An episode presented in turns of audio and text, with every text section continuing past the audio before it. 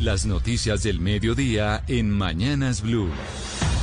Son las 12 del día en punto, el momento en que usted se actualiza con las noticias y como siempre también de la mano de don Eduardo Hernández. Buenas tardes. Hola, ¿qué tal Camila? Muy buenas tardes para usted, todos los oyentes de Blue Radio. Tenemos, yo no sé si llamarlo rifirrafe otra vez entre el gobierno nacional y la alcaldía de Claudia López, pero nuevamente en Twitter el ministro de Salud le acaba de aclarar a la alcaldesa que sí era necesaria una ley para establecer la gratuidad de las vacunas contra el COVID-19, en una pequeña controversia que se armó precisamente allí a través de las redes sociales. La historia completa con Juan David Ríos. Pues es que la alcaldesa de Bogotá, Claudia López, ha estado muy pendiente de las decisiones del ministerio y de los diálogos con las farmacéuticas para que lleguen las vacunas al país. Le había pedido ya al gobierno que si no se puede conocer específicamente lo que se ha pactado, que debería mostrar su postura de permitir que las patentes de las vacunas y de los medicamentos para COVID estén libres. Y justamente dijo además que las vacunas en el país ya son gratis, que no se necesitaba una ley para decir lo mismo. La alcaldesa trinó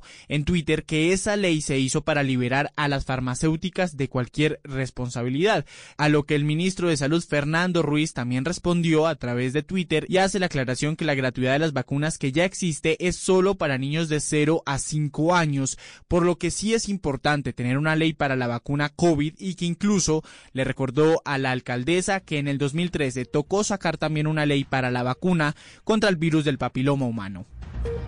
Y además hay otra respuesta también del gobierno nacional, que es aún más dura que la respuesta del ministro. Sí, se dio hace minutos por parte de Diego Molano, el, hombre que está a cargo de, del DAPRE, y lo que él plantea es, la alcaldesa Claudia López, para el gobierno nacional la prioridad es el acceso y la oportunidad en la aplicación de la vacuna para salvar vidas. Recuerde que está a cargo de una ciudad y no de una ONG. Colombia debe cumplir la legislación y tratados internacionales. Ay, este enfrentamiento entre la alcaldía de Bogotá y el gobierno nacional en medio de la pandemia, ¿por qué no, no podrán trabajar juntos en vez de estar enfrentándose públicamente? Sí, echándose pullas. Pero mucha atención, Eduardo, porque en Cúcuta, donde la ocupación de camas UCI llegó al 97%, es decir, la más alta de todo el país, se acaba de conocer un video donde un señor que andaba sin tapabocas por las calles de la ciudad insulta a miembros del personal de la ciudad que le solicitaran que cumpliera las normas. La historia la tiene Juliet Cano. La ocupación de camas UCI en norte de Santander es del 92%, mientras en Cúcuta es del 97%. El personal de la salud sigue llegando con campañas de sensibilización para que la ciudadanía respete los protocolos de bioseguridad. No obstante, han sido agredidos verbalmente cuando llaman la atención a algunos ciudadanos que no usan el tapabocas. Jimena Sánchez, coordinadora de COVID-19 en Cúcuta. Seguimos trabajando en todo el plan de choque que tenemos establecido desde la semana pasada para que a través de las medidas de restricción comencemos a bajar esa ocupación. Eh, sin embargo, pues eh, hemos visto que la ciudadanía no acata las medidas y es una invitación de verdad muy formal para que la responsabilidad social nos lleve a que mejoren realmente estos índices de capacidad instalada de la ciudad.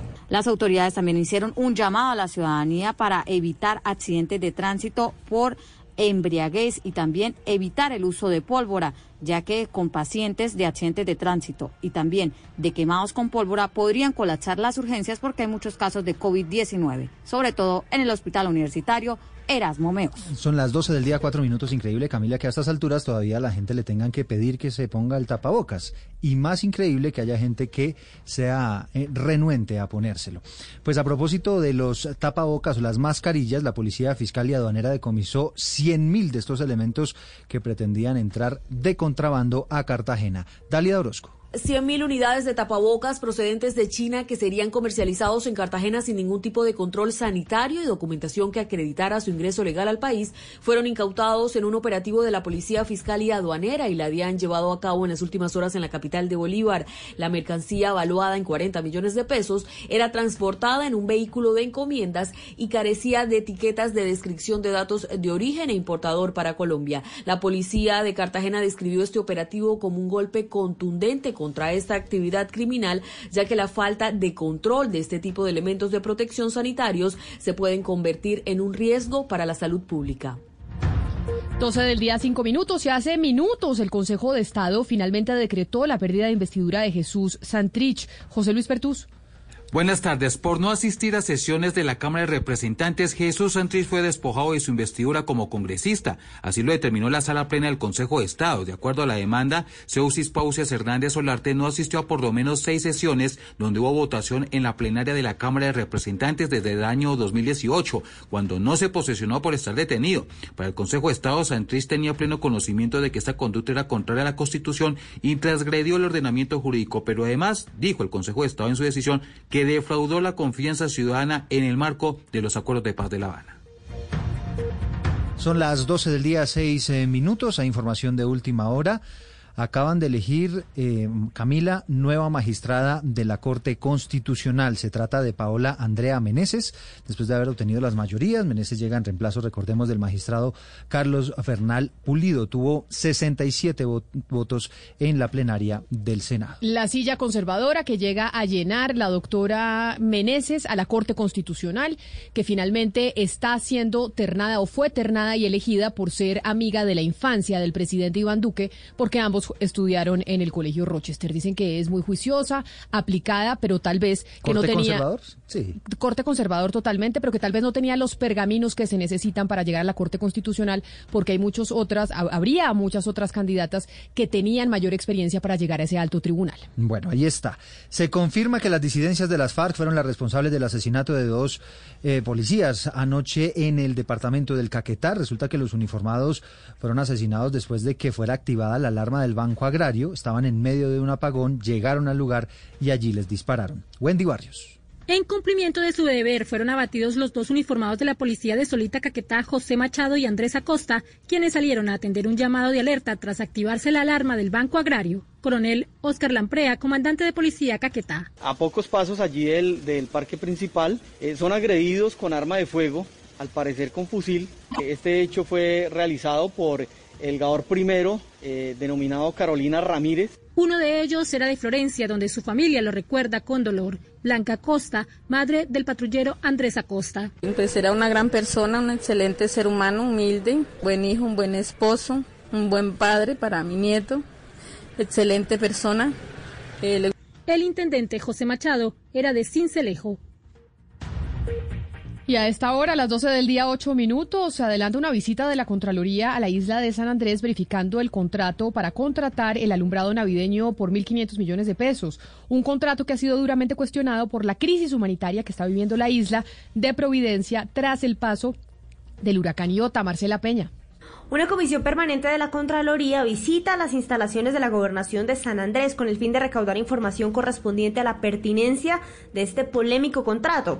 Según el ente de control, hay sorpresa por la decisión de contratar decoraciones en un momento en que hay habitantes de Providencia que no tienen un techo donde resguardarse de la lluvia tras el paso del huracán Iota está la Contraloría requiriendo todos los datos e información sobre estos hechos en los que ha involucrado recursos públicos y que podrían afectar posiblemente intereses patrimoniales de naturaleza pública.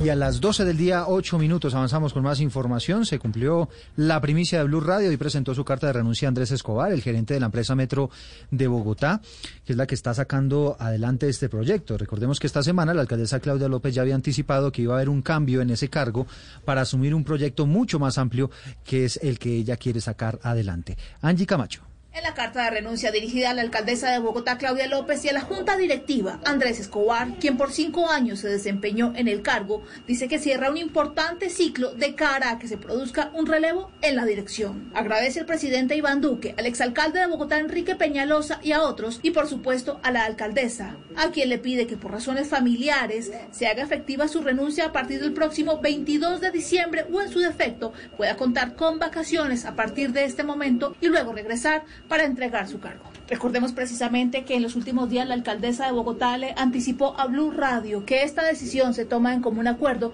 pues hace un año cuando asumió la alcaldía de Bogotá se había pactado que Andrés Escobar estaría durante un año, además socialización y mutuo acuerdo que se realizó también con el gobierno nacional. 12 del día, 10 minutos y sigamos en la capital de la República porque el Consejo de Bogotá va a decidir hoy si el presidente del Cabildo firma el acuerdo que declaró la emergencia climática en Bogotá ante la negativa de la alcaldesa Claudia López que ha dicho que el cambio de flota de los buses de la ciudad en la manera como se plantea es imposible. José David Rodríguez. La alcaldesa de Bogotá, Claudia López, objetó el punto 4 de la declaratoria de emergencia climática con el que el Consejo definió que a partir del año 2022 el distrito no podría comprar flota de transporte público con base a combustibles fósiles. Escuchemos a Susana Muhammad. El Consejo ya había aprobado que a partir del año 2022 el distrito no podía comprar flota con base en combustibles fósiles. Era una forma de iniciar la transición. Las objeciones del distrito tienen que ver principalmente con temas financieros.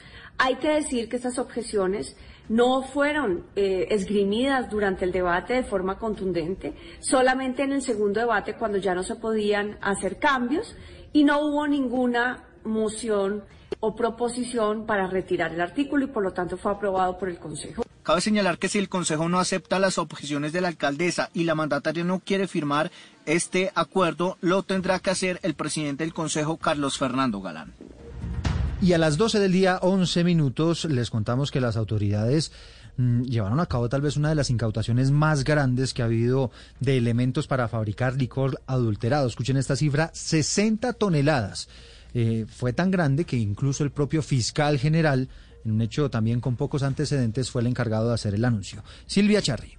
Pues por primera vez un fiscal general lidera un operativo personalmente contra el alcohol adulterado. Este jueves, eh, desde la una de la mañana, el fiscal general eh, Francisco Barbosa lideró el más grande que se haya llevado a cabo contra las bandas criminales que producen y comercializan alcohol adulterado tanto en Bogotá como en Soacha. Escuchemos más de 300 mil botellas, 60 toneladas de insumos para la producción de esos licores adulterados, 50 camiones de esos insumos en diferentes partes del territorio nacional, 2 billones de pesos que corresponden a la mitad de una reforma tributaria. Mire, además fueron capturadas 14 personas, entre las cuales figuran directivos y gerentes de cuatro empresas legalmente constituidas, pero que en realidad eran fachadas y que distribuían licores adulterados en Bogotá, Cali, Medellín, Cúcuta, Barranquilla y el eje cafetero.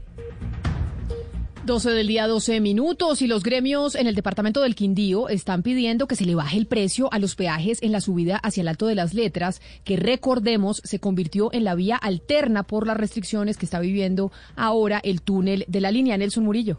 En el Quindío los gremios tratan a toda costa de evitar que la temporada turística más importante del año se vea afectada por las restricciones en la vía de la línea. Por eso, además de solicitar la disminución del precio de los peajes por la vía del Alto de Letras, se están solicitando campañas de promoción y acompañamiento en las vías.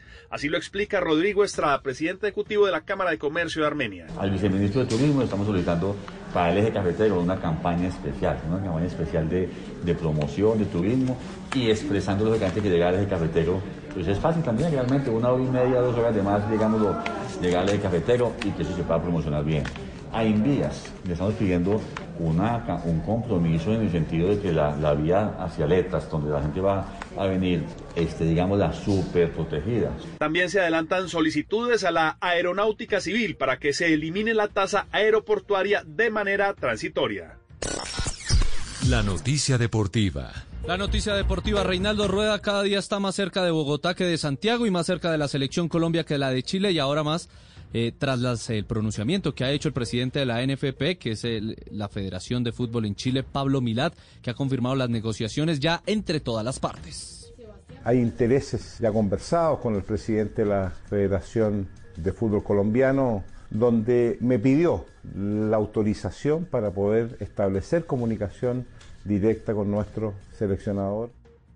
Veremos eh, qué sucede en las próximas horas, los próximos días con Reinaldo Rueda, Federación Chilena y Federación Colombiana de Fútbol. Sebastián, vi que tenemos nueva camiseta de fútbol de la Selección Colombia. Sí, señor, una página, una cuenta en Twitter que eh, eh, maneja muy buena información al respecto. Que suele filtrarla, dígala sí, filtró la que sería la nueva camiseta de Selección Colombia, bastante sencilla, bastante bonita. el amarillo clásico, las mangas tiene la bandera de Colombia y las tres rayas que identifican a la marca alemana que fabrica la camiseta de Colombia son color rojo que la hacen ver bastante bonita. El cuello tiene rojo y azul para completar la bandera de Colombia. Cuello redondo y con un pequeño mapa de, la, de, Colombia en la parte de atrás de la camiseta. Eso me gustó, Los está que bonita ver, y sobria. Ya está en las redes sociales de, Blue Radio. Nos falta el técnico y el equipo. Tenemos camiseta, pero falta. Equipo, equipo hay, nos falta el técnico y los jugadores. camisetas. 12 del día, 15 minutos.